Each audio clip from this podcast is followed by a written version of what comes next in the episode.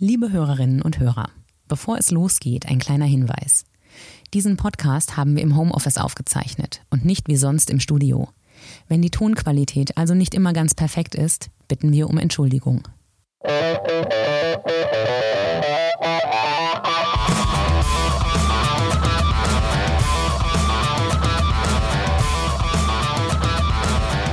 Herzlich willkommen zu einer neuen Folge von Sachs Pauli und heute wollen wir darüber reden, was eigentlich der Umsturz in der Gesellschaft digital mit uns machen kann, machen wird und aktuell schon macht.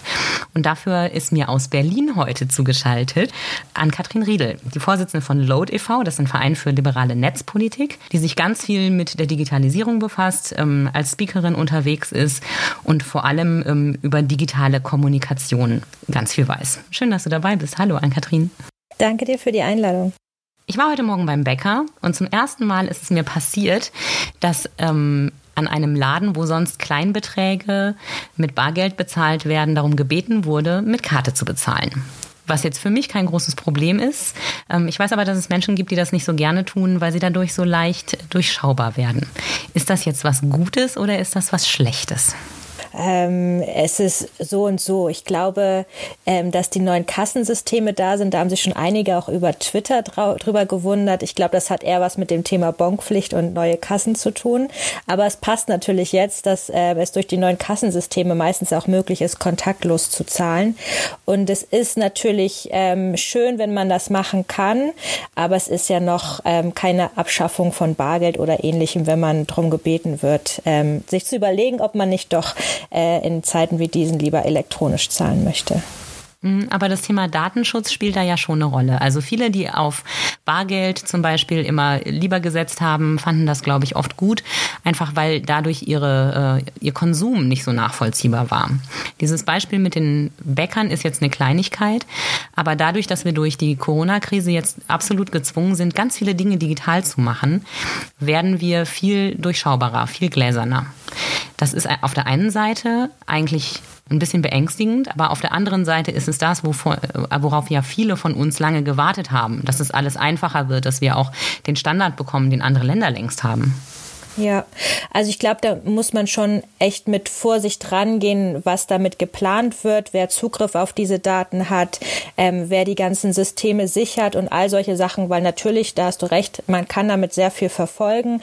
Ähm, in Südkorea machen die es beispielsweise, da reden wir davon, dass die ganz viel testen, aber auch viel tracken mit einer App und die schauen zum Beispiel, wer hat wo Geld abgehoben. Ähm, das sehe ich auch anhand meiner Daten durch die EC oder Kreditkarte ähm, beim jeweiligen jeweiligen Geldinstitut und gucken dann, wer hat wie mit wem Kontakt gehabt. Also die aggregieren ganz viele Daten zusammen und das ist dann natürlich schon ähm, hochproblematisch. Solche Sorgen würde ich mir aber hier in Deutschland und Europa eher nicht machen, dass es dazu kommt oder dass man auf solche Ideen kommt. Aber ja, die ähm, Gefahr besteht auf jeden Fall generell. Aber die ersten Schritte dazu sind ja schon gemacht. Ähm, in Baden-Württemberg zum Beispiel soll die Polizei Datensätze bekommen mit äh, den Namen und Adressen von Corona-Erkrankten. Und keiner weiß so ganz genau, was mit diesen Daten eigentlich passieren soll. Und vor allem das Versprechen, dass diese wieder gelöscht werden, sobald die Krankheit ähm, überstanden ist, ist völlig äh, Hanebüchen, weil es diese Daten ja zum Teil gar nicht gibt. Es wird ja nicht immer gemeldet, wenn jemand wieder gesund ist und dann gibt es diese Datensätze. Also das ist jetzt natürlich nicht vergleichbar mit Südkorea, aber dass Adressen und Namen von Patienten an die Polizei gegeben werden, ist schon ein neues Niveau. Ja, ich finde es auch ähm, unglaublich problematisch. Ähm, ich hoffe, da gibt es auch relativ schnell ähm, rechtliche Konsequenzen, dass da ein Gericht sagt, dass sowas nicht funktioniert. Aber auch das ist leider nicht neu. Nur, äh, äh ich will es nicht schönreden, aber vielleicht ist das auch so ein bisschen eine Chance, dass uns endlich mal bewusst wird, was eigentlich mit unseren Daten gemacht wird. Ja, wir sehen jetzt auch durch die Einführung der Datenschutzgrundverordnung und ein Tick mehr Bewusstsein sehr häufig, wie ähm, bei der Polizei teilweise Daten missbraucht werden. Also ähm, es ist rausgekommen, dass zum Beispiel private Daten von diversen Prominenten mehrfach abgerufen wurden von Polizistinnen und Polizisten, ohne dass sie dafür ähm, eine Befugnis hätten oder eine Erlaubnis, einen Grund gehabt. Und ähm, da wird sehr viel Schabernack mit Daten getrieben. Und ich hoffe, dass uns jetzt durch diese Diskussion endlich mal bewusst wird, dass wir da viel mehr Kontrolle brauchen. Und auch, wie du richtig sagst, eine Kontrolle darüber, ähm, wann werden Daten gelöscht, weil es ist ja nicht prinzipiell erstmal die Problematik, dass Daten genutzt werden. Darüber können wir gerne sprechen in, in bestimmten Situationen. Aber was passiert danach? Und das ist was, was wir vollkommen vergessen. Wer löscht Daten? Wer kontrolliert, dass diese Daten gelöscht werden und solche Sachen? Ähm, das passiert nämlich auch gar nicht in den Fällen, wo es vielleicht rechtmäßig wäre, Daten zu nutzen. Mhm. Und jetzt sind wir ja in der Situation, dass ganz viele Gesetze in einem absoluten Schnellverfahren durchgesetzt werden, einfach weil es auch um Hilfe geht, weil es um ähm, die Eindämmung dieses Virus geht. Ganz viele sehr gute Argumente dafür, jetzt schnell neue Dinge auf den Weg zu bringen. Aber niemand weiß so genau, was davon übrig bleibt. Ähm, möglicherweise wird uns auch irgendwas untergejubelt. Da gibt es solche Befürchtungen, was wir vielleicht im, in einem ruhigen Verfahren gar nicht äh, widerspruchslos hinnehmen würden. Hast du da irgendwas mitbekommen, ähm, dass es schon Kritik gibt? Gibt oder konkrete Ansätze, gegen die gerade gekämpft wird? Ähm, na, es sind so Sachen wie auch, dass hier die, die Nutzung von Handydaten bzw. Handytracking überlegt wird. Das hat Jens Spanier noch aus seinem Gesetzentwurf wieder rausgenommen, aber tot ist das Thema noch lange nicht. Das überlegen sehr viele, auch europaweit wollen jetzt äh, Mobilfunkanbieter wie die Telekom, Telefonica oder Vodafone Daten zur Verfügung stellen. Aggregierte Daten, aber das halt auch weiterhin die Frage, welchen Mehrwert haben die? Hat das überhaupt einen Mehrwert? Ähm, wer kontrolliert die Anonymisierung der Daten? Ist das überhaupt möglich? Da sagen ganz viele, es ist technisch gar nicht möglich, eine hundertprozentige Anonymisierung herzustellen. Aber auch hier wieder die Frage, wer löscht die Daten irgendwann? Wer kontrolliert das? Ähm, was passiert damit? Da fehlt mir absolute die Transparenz, wer wann wie wo drauf guckt und vor allen Dingen auch ähm, der Mehrwert. Also bringt das überhaupt was? Und wir reden ja bei Daten irgendwie mal darüber, als wäre Technologie und Daten ein Allheilmittel. Damit könnte man äh, jegliche Probleme lösen. Aber so einfach ist das halt nicht. Und wir machen uns das da manchmal ähm, viel zu einfach, indem ich denke oder sage, wenn ich mit einer Person Kontakt hatte, also näher als 1,5 Meter war und das anhand von GPS-Daten, nicht mal Mobilfunkdaten, da ist das schwer möglich, ähm, nachvollziehen kann, wissen wir ja immer noch nicht, was habe ich mit dieser Person gemacht. Also habe ich sie geküsst, dann ist die, die Chance natürlich sehr groß, dass ich jemanden vielleicht angesteckt habe. Vielleicht habe ich aber trotzdem mit anderthalb Metern jemanden, mit jemandem geredet. Wie wahrscheinlich ist da die Chance und wie, ähm, wie gerechtfertigt ist dann so ein Eingriff ähm, in, in die Privatsphäre, ähm, in den Datenschutz? Und ich finde das ähm, aktuell noch zu problematisch, weil wir eben gar nicht über diesen Mehrwert gesprochen haben und das erstmal geklärt haben. Und hätten wir das geklärt, dann können wir ja gerne drüber diskutieren. Wollen wir diesen Einschnitt im Datenschutz haben, ja oder nein? Aber wir haben noch gar nicht mal die erste Frage geklärt. Was ist der Mehrwert? Gibt es einen Mehrwert? Hm. Aber im Moment ist ja auch Angst ein schlechter Ratgeber einfach, ne? Weil wir alle da sitzen und denken, oh Gott, was können wir tun, um das äh, möglichst aufzuhalten, was in Italien und in China schon passiert ist. Und ähm, wie wir ja alle wissen, ähm, wir gehen mit unseren Daten ja sehr oft sehr, sagen wir mal, unvorsichtig um. Also äh, Dinge, die ich im Internet tue, die nichts kosten, die bezahle ich ja oft damit, dass ich Datensätze freigebe und dann völlig die Kontrolle darüber verliere, wer eigentlich Zugriff auf diese Datensätze hat. Das ist ja, bisher hat man das so ja, schulterzuckend zur Kenntnis genommen, weil das kostenfreie Angebot vielleicht ja doch etwas netter war, als mir die Gedanken zu machen, was daraus jetzt wird.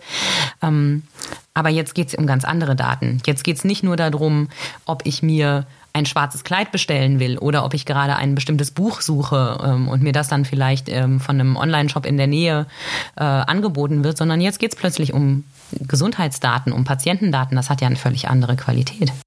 Genau, und es geht jetzt vor allen Dingen auch darum, dass wir will ich es Dammbruch nennen? Vielleicht schon. Ich überlege gerade, ob es zu much ist, aber ich glaube, das geht schon in die Richtung. Wenn wir jetzt sagen, wir machen das möglich, was wird denn dann alles weiteres möglich sein? Ja, zu welchen ähm, Fällen ähm, definieren wir überhaupt, was eine Krise ist, wann sie beginnt, wann sie endet? Und wenn wir jetzt sagen, das ist möglich und wir machen das, ähm, werden wir, glaube ich, noch viel mehr Fälle finden. Das ist dann leider so, wenn wir irgendwie Vorratsdatenspeicherung machen wollen oder Staatstrojaner einsetzen wollen, dann sagen wir immer erst, natürlich ist das nur nur für, Terror für Terroristen und ganz, ganz schwierige Verbrechen. Und plötzlich ähm, geht es auch um Wohnungseinbrüche oder Drogenschmuggel und solche Sachen. Und ähm, allein deswegen wäre ich schon sehr, sehr vorsichtig, solche neuen ähm, Sachen zu machen. Gar nicht mal nur, weil es Gesundheitsdaten sind, sondern schon ganz generell aus Prinzip. Mhm. Und Gesetz lässt sich tatsächlich schlecht wieder zurücknehmen. Davor warnt übrigens auch Edward Snowden gerade sehr, ähm, sehr deutlich, dass er sagt, wenn es erstmal da ist, wird es nicht mehr weg sein. Ja, wir haben ähm, letztens mit einem Bekannten ähm, auf, auf Twitter gesucht, was eigentlich für Sicherheitsgesetze nach 9-11 zurückgenommen wurden.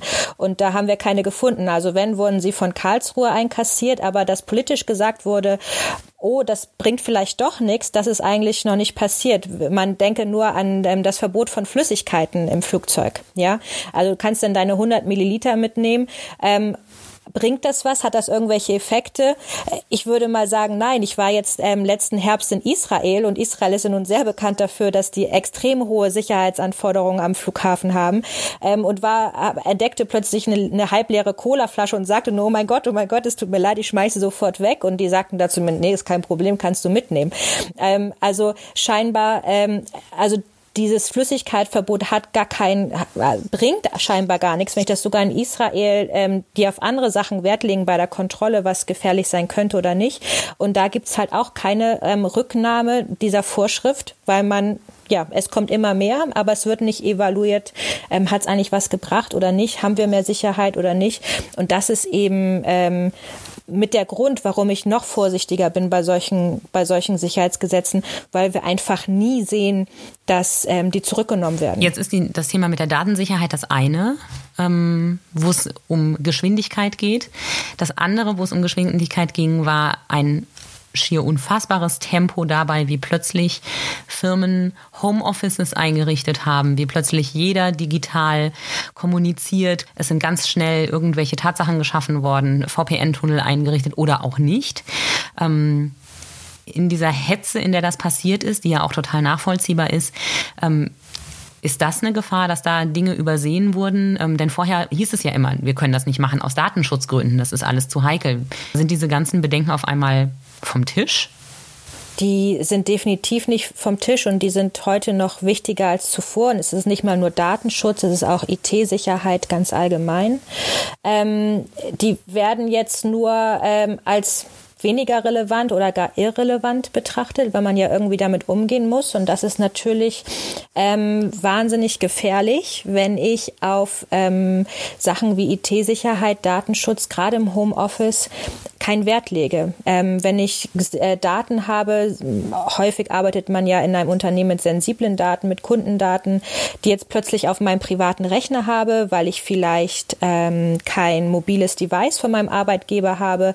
Ähm, werden die dann irgendwann von meinem privaten äh, Rechner gelöscht oder nicht? Oder ähm, setze ich plötzlich ein Cloud-System auf, in, bei, bei Google beispielsweise? Ähm, ist es dort sicher, datenschutzmäßig oder nicht? Ich würde das ähm, stark anzweifeln, dass es klug ist, dort sensible Unternehmensdaten abzulegen.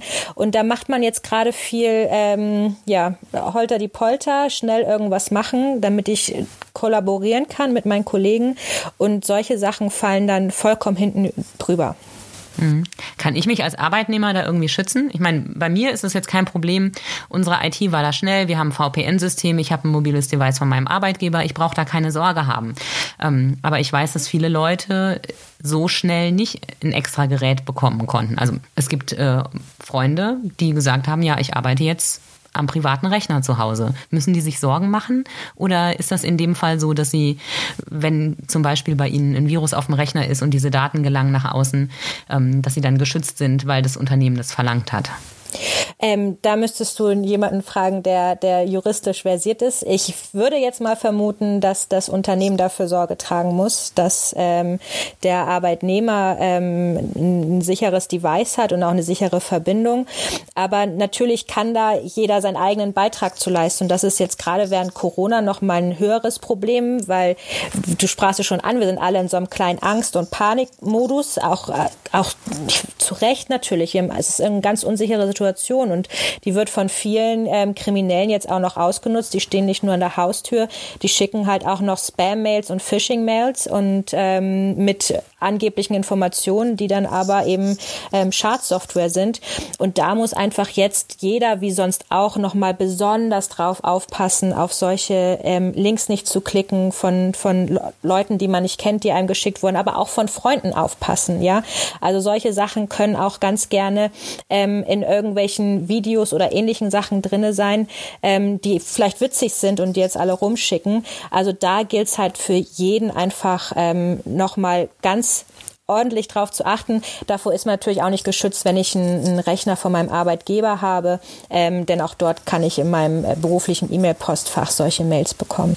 Warum ist es jetzt ausgerechnet in dieser Phase nochmal einfacher für Cyberkriminelle, ähm, nutzen die einfach die Angst der Menschen, indem sie sagen, wir, wir, packen das Wort Coronavirus in den Titel und schon ist die Wahrscheinlichkeit, dass draufgeklickt wird, so hoch?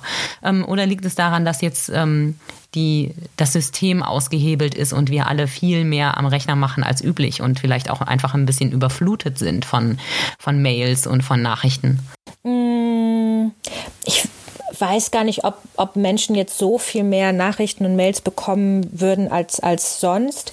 Ich glaube, es ist viel jetzt, ähm, das mit Angst hantiert wird, das mit dieser Unsicherheit, mit, dann gibt's ja noch die ganzen gefälschten Rechnungen. Ich brauche nicht mal unbedingt was zum Thema Corona an so eine Spam- oder Phishing-Mail zu schreiben.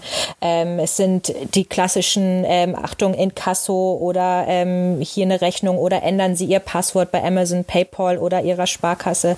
Ähm, das ist einfach nochmal eine, eine Unsicherheit, natürlich auch eine finanzielle bei vielen, sei es für Selbstständige, sei es für Menschen, die äh, in Kurzarbeit sind. Und wenn da jetzt irgendwie nochmal eine große Rechnung kommt, ähm, die aber halt keine echte ist, sondern als Phishing-Mail getan, mhm. da kriegt man natürlich nochmal mehr Panik. Oh mein Gott, muss Absolut. ich jetzt hier die 800 Euro zahlen? Ich klicke mal drauf und gucke, mhm. was das eigentlich ist. Ja. ja, aber da kann man vielleicht auch nochmal grundsätzlich sagen, Banken und sämtliche Bezahldienste schicken eigentlich nie E-Mails mit der Bitte, Passwörter zu ändern oder dass irgendwelche Sachen im Profil gemacht wurden und im Zweifel immer bei der Bank anrufen und fragen. Genau, und sich auch immer ähm, den Absender der E-Mail genauer angucken. Manchmal steht da ja nur Name, aber immer noch mal gucken, was ist die E-Mail-Adresse dahinter? Ähm, auf was verlinken die, ähm, die Links, auf die man klicken soll? Dokumente im Anhang eher nicht öffnen.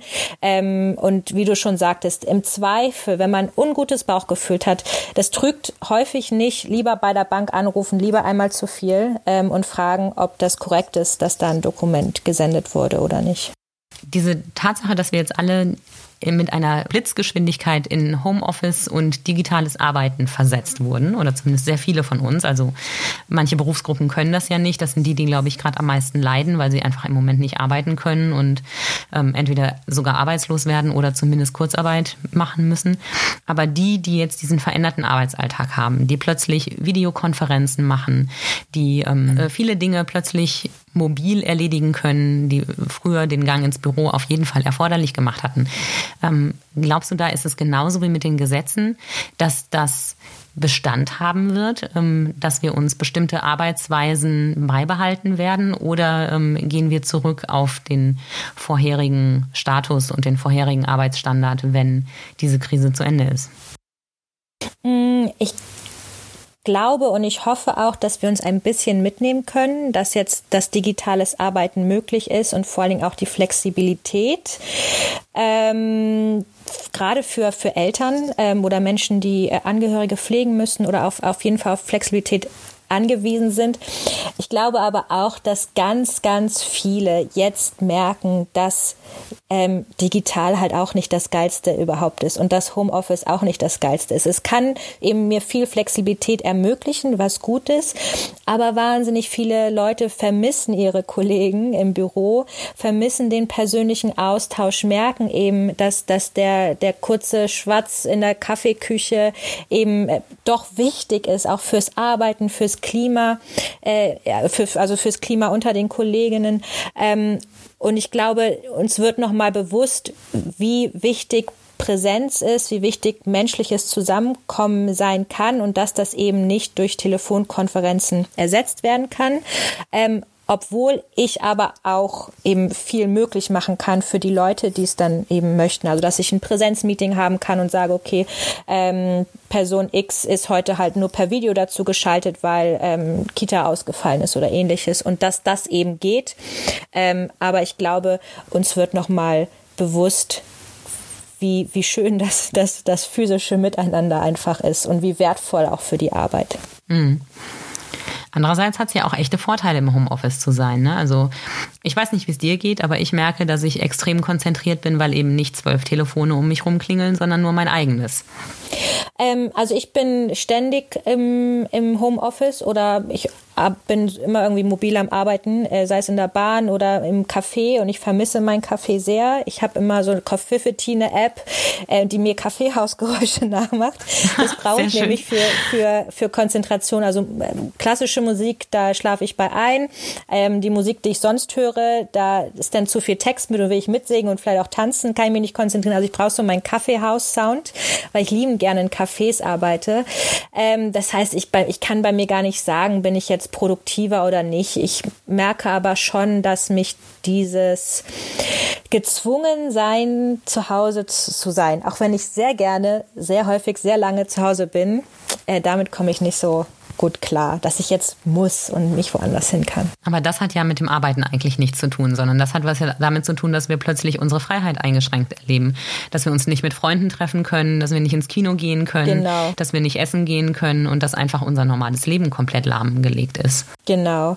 Also ähm, ob Menschen jetzt produktiver sind im Homeoffice, ich glaube, das kommt total drauf an, was man für ein Typ ist. Also ich glaube, das ist so äh, ganz unterschiedlich. Mhm. Viele, ähm, die halt Kinder haben, die jetzt auch noch zu Hause unterrichtet werden müssen, die leiden halt sehr, weil die, man kriegt nicht alles unter den Hut, Klar. noch den Haushalt nebenbei und dann ähm, kochen und ähm, alles machen. Das funktioniert für viele mhm nicht. Das ist ja auch eine andere Situation, ganz klar. Ja, klar.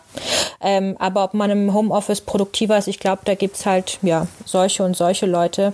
Aber es wäre halt schön, wenn wir mitnehmen können, dass sowas möglich ist. Also dass wir uns einfach ähm, diese flexiblen Möglichkeiten ähm, offen halten und möglich machen für die Leute, die das eben gerade möchten oder müssen.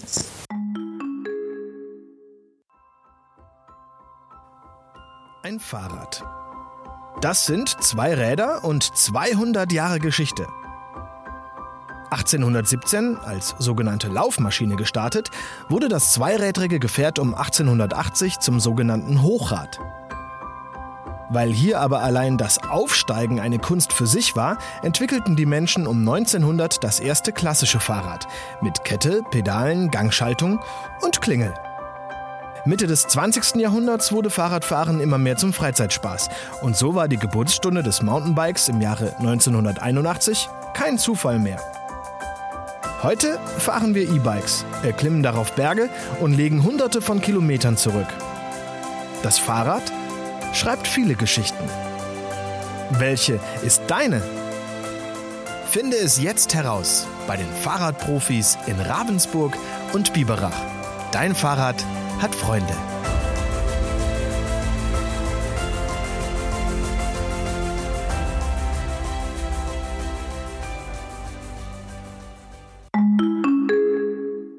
Mit den digitalen Ersatzlösungen, nenne ich das mal, für unser Alltagsleben, ähm, ändert sich ja auch unsere Gesellschaft. Also ich habe mich vorhin gefragt, ob es nicht möglicherweise zur Folge haben könnte, dass wir zum Beispiel uns total daran gewöhnen, ähm, Konzerte auf Twitter im Livestream anzugucken, anstatt ins Konzert zu gehen. Oder dass wir vielleicht sagen, ach, weißt du, so meine Kumpels heute Abend auf ein Bier treffen, das muss ich gar nicht, wir können ja auch skypen, dann brauche ich gar nicht von der Couch runter.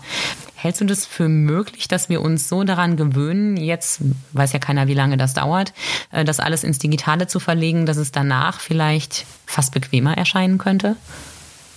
Nee, glaube ich nicht. Kann ich mir nicht vorstellen. Ich glaube, der Mensch ist so ein soziales Wesen, das brauchen wir. Und auch Musik erlebt sich ja ganz anders. Es sind schön solche Klassikkonzerte und was da an, an Kunst und Kultur gerade versucht wird, möglich zu machen. Aber es ist natürlich eine ganz andere Atmosphäre, wenn du, wenn du je nachdem natürlich auch, was man für ein Soundsystem hat. Ich, ich habe keins. Ich glaube aber auch nicht, dass es mit einem sehr guten besser ist, wenn du jetzt in deinem Wohnzimmer sitzt und ähm, Ego Levit auf Twitter dann dazu hörst oder ob du in einem Konzertsaal sitzt und die Töne spürst und Gänsehaut bekommst. Das ist ja nochmal was anderes und deine Freunde bei dir hast und darüber reden kannst, was da passiert ist und das Glas Wein zusammen und das Lachen und das sich anfassen dabei. Ja, und sei es nur so ein Tipp an die Schulter oder so. Ich glaube, ähm, dass dafür sind wir doch zu soziale Wesen, als dass das wegfallen würde. Ich sehe das genauso, aber es beruhigt mich, dass, äh, äh, dass du da der gleichen Meinung bist. Ähm, denn das ist schon erstaunlich. Das Internet ist ja viel schöner geworden in den letzten Tagen. Ne? Es ist tatsächlich mehr Musik da, es ist mehr Kunst da. Ähm, Autoren machen ihre Lesungen online, äh, plötzlich skypen Enkel mit ihren Großmüttern und ähm, auf einmal ist ein, also es bekommt ein ganz anderes Gefühl. Ja, ich glaube, es, es ist auch ganz viel im Stehen, also äh, im Entstehen. Also wir lernen nicht nur, wie Homeoffice funktioniert und wie das funktionieren kann. Das ist Beispiel ähm, Großeltern und, und Enkelkinder, dass die nun kommunizieren. Ähm, dass ältere Leute beispielsweise mit digitaler Technik vertraut werden, das braucht meistens einen Grund. Häufig sind das dann auch Enkelkinder, die, die ein Highschool-Jahr in den USA machen oder ähnliches. Mhm. Ja, also die haben meistens selber gar keinen Grund, sich jetzt mit WhatsApp oder Skype oder ähnlichen Sachen zu beschäftigen. Aber wenn dann halt die Enkel irgendwas machen. Und das bringt natürlich auch Medienkompetenz gerade für die Älteren äh, mit, damit lernen umzugehen. Was kann ich eigentlich machen? Wie kann ich vielleicht auch dann ähm, meine Freundinnen und Freunde im gleichen Alter, ähm, also die anderen Senioren, darüber erreichen und Kontakte halten und knüpfen. Aber dann vielleicht auch für Sachen dann, wenn es um Thema E-Government geht, ja, wie kann ich denn vielleicht einen neuen Ausweis online beantragen? Beitragen. Also das ist ein Weg, um, um auch gerade Seniorinnen und Senioren an solche ähm, Technik ranzuführen und talking about E-Government. Es ist ja jetzt auch gerade ganz spannend zu sehen, was digital doch ähm, möglich ist und wie schnell tolle Lösungen gefunden werden. Ich denke jetzt an diesen Wir versus Virus ähm, Hackathon, mhm. ähm, genau. wo man auch sehen kann, also was denn alles innerhalb so kurzer Zeit möglich ist und wie flexibel plötzlich auch ähm, die Verwaltung sein kann. Ähm, da zumindest einen, Raum zu bieten. Genau. Kurz für die, ähm, die nicht wissen, was sich hinter diesem Hackathon äh, verbirgt. Magst du es kurz erzählen? Ja, gerne. Da haben sich ähm, sieben Organisationen, das ist jetzt glaube ich fast zwei Wochen her, ähm, zusammengefunden und haben gesagt, wir müssen mal was machen. In Estland haben sie wohl auch so ein Hackathon gemacht, ähm, um digitale Lösungen zu finden, um ähm, was gegen das Coronavirus zu finden. Und so ein Hackathon ist halt was, wo sich Menschen zusammenfinden. Äh, manche können programmieren, manche sind Designer, manche haben einfach nur Bock, an dem Projekt mitzumachen. Und da geht es dann darum, innerhalb von kurzer Zeit, hier war es jetzt ähm, zwei Tage, etwas über zwei Tage, ja. ähm, Ideen zusammenzuspinden und einen Prototyp von einem Produkt ähm, zu kreieren, um ein bestimmtes Problem zu lösen. Ähm, und da haben sich über 40.000 Menschen digital zusammengefunden. Wahrscheinlich war es der größte Hackathon der Welt und dann auch noch digital. Ähm, und da kam ähm, was, was bisschen, was ich gesehen habe, ähm, sehr spannende Lösung für verschiedene Probleme bei raus. Genau, zum Beispiel Plattformen, ähm, wo man sich untereinander äh, verbinden kann, wenn man eine bestimmte Lösung für ein Problem sucht und solche Dinge. Also es war sehr, genau. sehr, sehr praxisnah. Genau. Und das ist halt genau so ein schönes Beispiel, was du sagtest, was eigentlich alles möglich ist und wie viel Energie diese Krise auch bei Menschen freisetzt, einander zu helfen und Sachen möglich zu machen. Das mhm. ist schon beeindruckend. Total. Ähm, wenn wir das Stichwort E-Government mal kurz weiterführen, ähm, die Behörden sind ja schon in Deutschland noch etwas sagen wir, traditionell eingestellt. Ähm, es wird noch sehr, sehr viel auf Papier gemacht. Ähm, es muss noch sehr viel abgestempelt und äh, durchgereicht werden. Und ähm, viele Dinge sind automatisch gar nicht gut zu erfassen, weil sie zum Beispiel als Papierdokument oder als PDF ähm, durch die Gegend geschickt werden. Das heißt, es muss jemand anders da sitzen und händisch diese Zahlen irgendwo ähm, hin und her transferieren. Glaubst du, dass das jetzt auch eine Chance ist, dass das alles etwas schlanker, moderner und ähm, automatisierter werden könnte? Könnte. Das ist das. Ähm, äh, hier muss ich mal jetzt echt schwarzmalerisch sein, weil ich glaube, dass das dennoch ewig dauern wird, weil es extrem aufwendig ist, weil es extrem bürokratisch ist, weil verschiedene Einheiten, also es geht ja um die, um die Kommune, um das Land und den Bund und alle sind sich nicht so mhm. ganz einig, welches Tool benutze ich. Jeder will was eigenes programmieren. Passt denn das eine mit dem anderen zusammen? Ähm, ich habe jetzt gerade gestern, heute nur kurz eine Schlagzeile gelesen, mir den Text nur noch abgespeichert.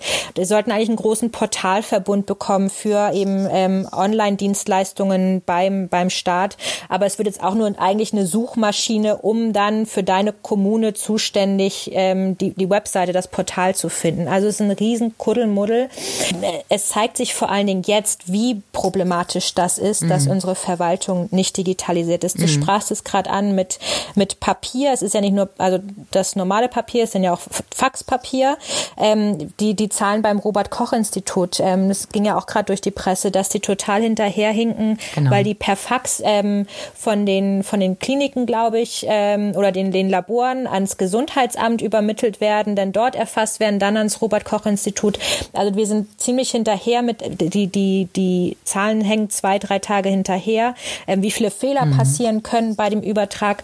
Das ist ähm, hochproblematisch. Ich gerade noch gesehen, dass das ähm, von der Investitionsbank Berlin das Online-Portal für Hilfen für Freiberufler und Selbstständige, als ich gerade das letzte Mal auf Twitter war das ein Screenshot, da fragte jemand, wann wer ist der Hunderttausendste? Also der Server sind so überlastet, ich bekomme eine digitale Wartenummer mit hunderttausend Menschen, ja. die vor mir sind, um da ein Formular auszufüllen. Es ist eine also es ist eine Katastrophe. Ähm, und ich glaube leider nicht, dass das irgendwie bewirkt, dass was schneller geht. Aber es macht nochmal deutlich, ähm, wie wichtig E-Government ist und ähm, wie stiefmütterlich wir das mhm. behandelt haben immer noch behandeln. Also gerade für zum Beispiel die Zahlen mit den Infektionen wäre es ja ganz einfach. Es gäbe ein Tool mit äh, Feldern, die automatisiert ausgefüllt werden können. Dann gibt es auch das Problem nicht, dass ich gerade bei Faxgeräten äh, sehe, dass ähm, die Druckqualität ja so schlecht ist, dass ich manchmal gar nicht weiß, ja. ist das eine 6, eine 8 oder eine 0. Ähm, weil also ja. das ist ja nun wirklich, äh, das hat jeder mal in der Hand gehabt und jeder weiß, dass man manchmal wirklich genau hingucken muss. Und bei Ziffern ist es, äh, ist es noch schwieriger, dass das völlig fehlerbehaftet ist und niemand eigentlich in solchen Zeiten die Zeit hat, irgendwelche Zahlenkolonnen zu übertragen, äh, wird jetzt sehr, sehr deutlich. Ja. Das stimmt. Ja. Und es sind halt so viele Wege, da, da sitzen Menschen, da passieren Fehler, ist gar kein Vorwurf, ja, aber das hätte alles viel einfacher passieren können. Und da gibt's dann eben auch technische Möglichkeiten, das sicher zu gestalten, dass auch rückverfolgbar ist, mhm. wer das eingetragen hat, wo vielleicht ein Fehler passiert ist oder ähnliches. Ähm, und das fällt einem jetzt schon auf die Füße. Mhm. Was würde uns denn noch fehlen? Was bräuchten wir jetzt gerade, was es im Moment nicht gibt? Ähm, also hier in Berlin sieht man das natürlich gerade, was, was ähm, hochproblematisch ist. Wir können zwar, was alles mit dem Finanzamt zu tun hat, das ist ja schon eigentlich relativ gut durchdigitalisiert für deutsche Verhältnisse, geht weiter viel digital. Ähm, aber alle anderen Sachen, also das, das digitale Bürgeramt fehlt ja komplett. Ich habe mhm. diverse Freunde, die jetzt hier sagen, ja, jetzt muss ich ja meinen Ausweis in Berlin ständig dabei haben, weil wir kontrolliert werden können, ob wir überhaupt draußen sein dürfen und wo wir wohnen aber mein Ausweis ist gar nicht mehr aktuell und im Bürgeramt sagen die, wir machen keinen Publikumsverkehr mit. Ja, also mhm. Ähm, diese ganzen Basisleistungen, die ich eigentlich nicht oft in Anspruch nehme, aber da kann ich momentan nicht viel machen. Also all das, wo ich zum Amt gehen muss, ähm, könnte ich häufig ja auch digital klären, ähm, ist aber jetzt nicht möglich. Und gerade jetzt, wo es aus gesundheitlichen Gründen nochmal vorteilhafter wäre, ähm, ist es natürlich nochmal doppelt problematisch. Und ich denke an, ähm, an alle Fälle von ähm, ähm, Elterngeld, Kindergeld beantragen für Kinder werden ja weiterhin geboren, Unterhalts mhm. Vorschuss und all solche Sachen, die in Berlin beispielsweise eh hochproblematisch sind, dass Urkunden, Geburtsurkunden ausgestellt werden oder dass ich eben Elterngeldvorschuss oder Unterhaltsvorschuss bekomme, hängt wahnsinnig hinterher. Und wenn ich jetzt ähm, krankes Personal habe in den, in den Behörden ähm, oder die keinen Publikumsverkehr mehr machen, dann ist das nochmal ähm, dramatischer. Mhm, absolut. Denn da fehlt es dann ja auch gerade in dieser Situation ähm, noch an zusätzlichem Geld, das ganz dringend benötigt wird. Klar. Also was das für Auswirkungen hat, gerade für Alleinerziehende, ähm, will ich mir nicht vorstellen. Dann können wir ja nur hoffen, dass uns das jetzt einfach lehrt, dass wir da für die Zukunft äh, mehr Möglichkeiten schaffen und die Digitalisierung gerade in den Behörden vielleicht doch ein bisschen vorangetrieben wird. Ja, und ich hoffe ja auch, dass das Problem bei diesem Thema ist ja, dass das überhaupt nicht sexy ist und auch nicht sexy für Wahlkampf ist, ja, weil ich habe ähm, als Politik kaum Druck ähm, von der Bevölkerung da was zu machen. Damit gewinne ich keine Wahlen, wenn ich sage, ich digitalisiere jetzt mal das Bürgeramt durch. Die sagen mhm. alle, ja, irgendwie nice to have, aber betrifft mich das überhaupt? Gibt Wichtigeres. Ähm, und dass da jetzt auch wirklich mal größerer Druck ähm, aus der Bevölkerung kommt, dass wir da was tun müssen und dass das eben nicht nur so stiefmütterlich behandelt werden darf, weil das schleppt sich ja schon seit seit Jahrzehnten eigentlich hin, das Thema. Mhm. Aber es ist, wie du sagst, es ist nicht sexy und ähm, in den allermeisten Fällen ging es bisher analog ja auch ganz gut. Dann musste man halt mal ja. einen Nachmittag in irgendeinem Amt verbringen und da warten und hat man vielleicht da gesessen und war ein bisschen genervt, dass es so lange dauert. Ähm, aber es war nicht wirklich ein Einschnitt, äh, zum Beispiel in die Einnahmen. Jetzt gerade ist genau. sieht die Sache völlig anders aus. Genau. Mhm. Und wir sind da ja auch immer noch, ähm, wenn ich mir einen internationalen Vergleich angucke, in Deutschland ja echt ganz gut aufgestellt. Ich bekomme meistens das, was ich, was ich möchte vom Amt, ähm, habe da keine großen Probleme. Korruption ist, ist nicht wirklich ein Thema bei uns, ja. Aber ähm, jetzt merkt man halt schon, ähm, ja, was das eigentlich für, ein, für einen Vorteil für alle Beteiligten hätten, hätte. Hm. Was ist denn notwendig, damit gerade diese sensiblen Daten, wenn es zum Beispiel um äh, Ausweise geht oder um ähm, Geburtsurkunden, äh, solche Dinge, was ist nötig, damit wir das auch äh, digital sicher hinbekommen. Denn das ist ja das große Problem. Ich kann ja nicht einfach sagen, ach, äh, liebe Dame vom Standesamt, schicken Sie mir doch meine Geburtsurkunde einfach mal als PDF zu, ich druck mir die dann aus. Das wäre äh, mhm. also die Katastrophe, wenn es um Fälschungssicherheit zum Beispiel geht oder um Datenschutz. Ja. Ähm, wie aufwendig ist das, wenn es um solche Dokumente geht? Ähm, eigentlich gibt's da schon äh, recht sichere Lösungen. Ähm, digitale Identitäten beispielsweise. Und Deutschland ist da sogar ähm, so gut, dass wir eigentlich die sichersten Tools weltweit haben. Das Problem bei uns ist aber, dass wir nicht nur die sichersten Sachen haben, sondern weil das so super sicher ist, äh, wir Deutschen machen ja eigentlich nichts, was nicht 100% perfekt ist, ist es oftmals nicht so toll in der Handhabung. Äh, das heißt, wenig Menschen nutzen das. Also ich weiß nicht, hast du schon mal deinen elektronischen Personalausweis benutzt? Hast du den überhaupt aktiviert? Ich habe den nicht aktiviert, weil ich keine Lust auf dieses extra Gerät hatte und äh, weil ich nicht in Berlin wohne, ähm, ja. sondern in einer Stadt, wo es tatsächlich noch relativ schnell geht, ähm, die Behörden Behördengänge selbst zu machen. Aber ja. ich hätte, also ich hätte kein Problem damit. Bei mir war es reine Bequemlichkeit. Ja, das ist es halt. Also dieses extra Gerät noch, jetzt ist es möglich mit dem, mit dem iPhone, wo jetzt auch die NFC-Schnittstelle freigeschalten ist, das zu machen. Mit Androids geht es schon länger. Ähm, kann ich da meinen mein, ähm, elektronischen Personalausweis drauf halten, mich irgendwo freischalten. So, jetzt ist es technisch möglich, aber kaum Lösungen, die, die, die das ermöglichen. Also, dass da die technische Infrastruktur ähm, möglich ist zu machen, auch eben mit sicheren Identitäten. Da mache ich mir gar keine Sorgen. Da mache ich mir eher Sorgen darum, dass das ähm, nutzbar ist, dass, dass man da, ja, also dass es attraktiv für Menschen ist, das zu nutzen. Von der Technik her mache ich mir in Deutschland wenig Sorgen. Das größere Problem ist, das wir haben, sind ähm, rechtliche äh, Änderungen, die dann eben teilweise auf Bundesebene äh, passieren müssen, teilweise auf Länderebene, sich dann aber der Bund sträubt, damit dann auf Länderebene was passiert. Ähm, du hattest das Thema, wir hatten das Thema Elterngeld, Kindergeld, Geburtsurkunden. Ähm, das testen sie gerade in, äh, in Bremen. Äh, Gibt es ein Modellprojekt Elfe, heißt das, elektronische Leistungen für Eltern. Und da müssen halt dann Gesetze geändert werden, dass zum Beispiel ich zustimmen kann, dass das Krankenhaus eben die, die Meldung einer Geburt ans ähm, Meldeamt weitergibt und die dann eben ähm, an entsprechende, an die, an die Kindergeldstelle und solche Institutionen, ich habe keine Kinder, ich weiß nicht mehr genau, wann da wie was funktioniert, aber dass das freigegeben wird. Dafür muss es aber rechtliche Grundlagen geben und daran hapert es dann teilweise schon, weil dann sich Kompetenzen von Bund und Ländern ähm, kreuzen. Und äh, deswegen, ich würde gar nicht mehr sagen, dass das das große technische Problem ist, sondern eher ein gesetzgeberisches Problem mhm. mit ja, Kompetenzgerangel und allem Pipapo. Und das haben wir ja dauernd in Deutschland, dass ähm, es in jedem Land, in jedem Bundesland eine eigene Regel gibt, äh, dass das, was in Ravensburg gilt, in Lindau völlig anders ist. Ähm, und äh, jeder so sein eigenes Süppchen kocht. Und dann ist es natürlich total schwierig, äh, solche Dinge irgendwie einheitlich und simpel zu gestalten. Denn jemand, der zum Beispiel in Hamburg oder in Berlin wohnt, hat vielleicht auch ähm, andere Ansprüche oder eine andere Vorgabe als jemand, der in Baden-Württemberg oder in Bayern wohnt. Genau, also da braucht es auch eine Vereinheitlichung und es braucht vor allen Dingen, ähm, wenn irgendwas in Kommunen gut läuft, dann könnten, sollten das andere Kommunen kopieren und ähm, nicht selber ihr eigenes sagen, wir mhm. machen jetzt aber irgendwie was viel Besseres und viel Tolleres. Und da ist halt so ein, ein Riesenproblem, dass sich viele profilieren wollen mit dem, was sie tun. Ähm, und dann einfach äh, also Zeit verschwenden, Ressourcen verschwenden und ähm, ja, das ist ein, ein Riesenproblem. Mhm. Und auch nicht erst seit gestern, also es ist eigentlich schon seit äh, 20 Jahren erzählen mir Leute, da war mhm. ich selber noch nicht äh, ähm, aktiv, aber es ist halt ähm, gar nicht mal ein neues Problem.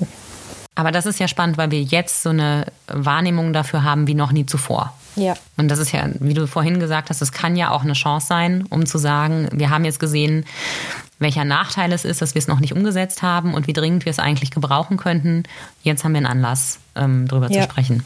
Ich hoffe auch eben, dass in der, in der Politik da mehr ähm, Gespür für kommt, was alles möglich ist, was digital möglich ist, dass da auch ähm, ja mehr dafür getan wird, sich mehr dafür eingesetzt wird, weil ich, also es gibt ein paar Personen, glaube ich, die die das, die das sehr treiben, ein paar Bremser dabei und ähm, mal schauen, vielleicht sehen die jetzt am, am, an den ganzen Beispielen, auch an diesem Hackathon, dass das viel möglich ist und dass man das vorantreiben muss. Und die Aufmerksamkeit bei den Wählern ist ja viel größer geworden. Jetzt, da wir alle davon ja. betroffen sind und die Auswirkungen jeden Tag am eigenen Leib zu spüren können, ist es ja gar nicht mehr so abstrakt. Genau es wird tatsächlich ein bisschen mehr sexy dadurch, könnte man sagen.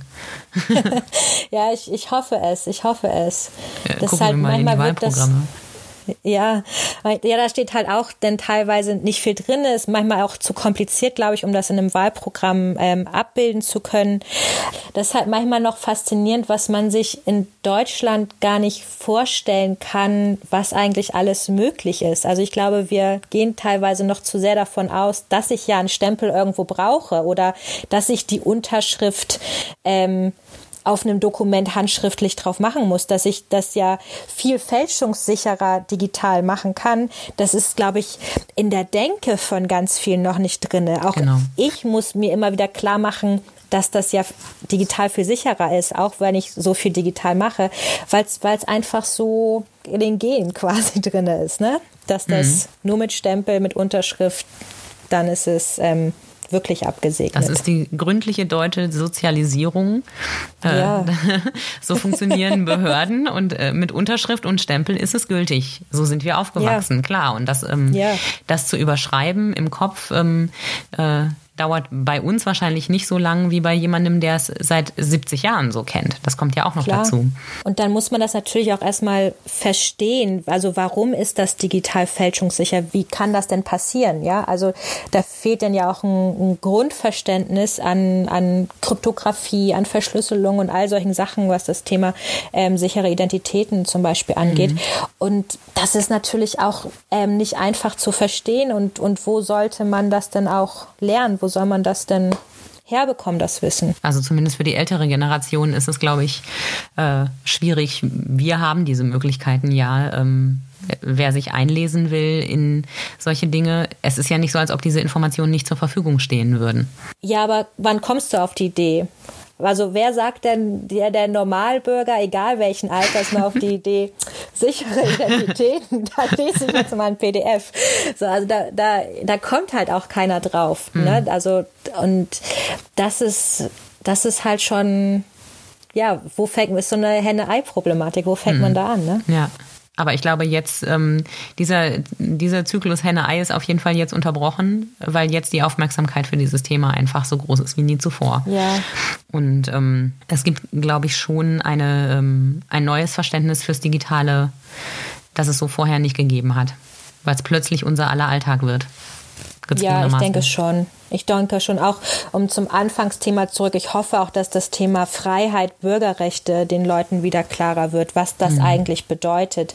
Das habe ich im letzten Jahr nochmal, weil ich, da konnte ich noch viel reisen und viel auf, auf Podien sprechen, den Leuten versucht klarzumachen, was das eigentlich für ein Wert ist, den wir hier in Deutschland haben an, an Bürgerrechten, an bürgerlichen Freiheiten. Ich bin in der ganzen Welt rumgereist und mir ist da klar geworden, wie dankbar man noch sein muss, in Deutschland zu leben. Also wenn ich jetzt mhm. nur in die USA gerade rumgucke, ich, ich will dabei, weiß Gott nicht sein, ja. Mhm. Also ich mir unser Gesundheitssystem angucke, die ganzen Sozialsysteme, ähm, was das für ein Luxus ist und aber auch eben diese, diese Freiheiten zu haben, dass wir hier wirklich darüber diskutieren und dass auch ein Jens Spahn das wieder rausnimmt, dieses Handy-Tracking-Überwachung mhm. und wir auch ganz kritisch mit den Einschränkungen, die ich momentan richtig finde, ähm, Darum aber diskutieren, wie lange können wir das durchhalten, wie lange dürfen wir das, ist das nicht schon zu viel oder nicht? Gerade was in, in Bayern gibt es ja die Diskussion, ist das ähm, nicht zu viel an Einschränkungen? Und ähm, was das für ein Wert an sich ist, dass wir diese Diskussion führen und dass wir da mhm. ganz kritisch mit uns und unserer Regierung umgehen. Ähm, ich hoffe sehr, dass uns das auch nochmal bewusst wird, ähm, was das eigentlich bedeutet für eine freie Gesellschaft, diese Diskussion mhm. führen zu können. Also ich glaube, wie viel Freiheit wir sonst haben, das spüren wir jetzt alle gerade. Dass ganz viele Dinge eingeschränkt sind, ähm, dass man sich zum Beispiel nur noch in sehr kleinen Gruppen treffen kann, ähm, dass man nicht mehr mit der ganzen Familie einkaufen gehen kann. Scheinbare Banalitäten, ja. die plötzlich ähm, nicht mehr möglich sind. Ich glaube, uns allen wird gerade bewusst, wie viel Freiheiten wir die ganze Zeit immer gehabt haben und was uns gerade an Freiheiten fehlt. Ja, und an, an so Normalitäten. Ich war gestern laufen und habe äh, einen Freund auf der Straße getroffen und es ist plötzlich so, dass man einen Schritt gehen will und sich umarmen will, aber plötzlich so, nein, ja. dürfen wir nicht. Und man steht dann einfach so ein anderthalb Meter, zwei Meter voneinander entfernt und redet die ganze Zeit und das ist plötzlich auch so eine ähm, emotionale Distanz, die ja. einem gar nicht bewusst wird. Also man merkt diese Kleinigkeiten im Alltag, ähm, wie viel Wert die doch eigentlich haben mhm. und was das ausmacht. Jetzt müssen wir uns mit digitalen äh, Tools ein bisschen über diese Zeit hinaus retten. Ähm, hast du Lieblings-Apps oder Anwendungen oder irgendwelche Tools, wo du sagst, die ähm, retten mir gerade äh, den Alltag, die retten mir gerade das Wohlbefinden und die gute Laune? Gibt es irgendwas, was du gerade besonders viel benutzt? Ähm, ja, ich benutze gerade ein Tool viel, ein, eine App, die ähm, sich zum Fokus, Fokussieren eignet. Ähm, Gibt es mehrere nach der Pomodoro-Technik, wo man 25 Minuten ähm, arbeitet. Also der Ticker läuft 25 mhm. Minuten durch, dann gibt es ein kurzes Signal, 5 Minuten Pause, wieder 25 Minuten, einfach um mich zu konzentrieren, weil ich merke, ich bin eh sehr viel auf Social Media, auch echt abhängig, ähm, was dann ein Problem ist, wenn man sich konzentrieren will. Aber mit so vielen neuen Nachrichten, die gerade kommen, ist das nicht gut für die Psyche. Noch mhm. schlimmer, als es sonst ist. Und da einfach versuchen, Konzentration zu finden. Und dann habe ich auch eine App, die mir ähm, Webseiten wie dann Twitter zum Beispiel ähm, für eine bestimmte Zeit, die ich eingebe, einfach blockt, sodass ich nicht drauf ähm, zugreifen kann. Und das ist äh, für mich gerade wichtig, mich zu konzentrieren und auch einfach ähm, die Nachrichten zu ähm, zu strukturieren, ein bisschen zu pausieren, weil die, da sowas das mental mit einem macht, das ist nicht cool. Also mein Tipp ist eher, sich auch auf dem Handy zu überlegen, welche Notifications mache ich eigentlich aus? Mhm. Brauche ich die ganzen Breaking News? Reicht es nicht, morgens und abends Nachrichten zu gucken? Ähm, das sind so meine Tools und ähm, mein To-Do-Programm versuche ich gerade noch ein bisschen intensiver zu nutzen und ähm, ja, FaceTime, Skype-Telefonie, das wird ein bisschen mehr jetzt genutzt, als mhm. es das sonst wurde. Ja, FaceTime hat ähm, einen massiven äh, Zuwachs in der ganzen Welt seit wir alle ja. eingesperrt sind, oder nicht wirklich eingesperrt, aber zumindest seit wir alle sehr viel mehr zu Hause bleiben. Äh, da bist du nicht allein. Ja. Hm. Okay, liebe Ann-Kathrin, vielen Dank, dass du dir die Zeit genommen hast. Danke dir. Und schauen wir mal, was von äh, all diesen digitalen Neuerungen und Veränderungen anschließend noch übrig bleibt und wie sicher unsere Daten sind. Ich bin gespannt. Ja, ich auch. Vielleicht sprechen wir in einem Jahr mal drüber. Das machen wir unbedingt. Um das machen wir. Und schauen mal zurück. Ich schreibe mir einen Reminder ins Handy. Sehr gut. machen wir. Ich danke dir. Ich danke dir. Das war Sags Pauli, ein Podcast von Andrea Pauli. Die Musik hat Tommy Haug für uns geschrieben und eingespielt. Mein Gast heute war die Digitalexpertin Ann-Kathrin Riedel. Wenn Sie Feedback oder Vorschläge für Themen oder Gäste haben, dann schreiben Sie mir an podcast.schwäbische.de. Danke fürs Dabeisein. Wir hören uns und passen Sie gut auf sich auf.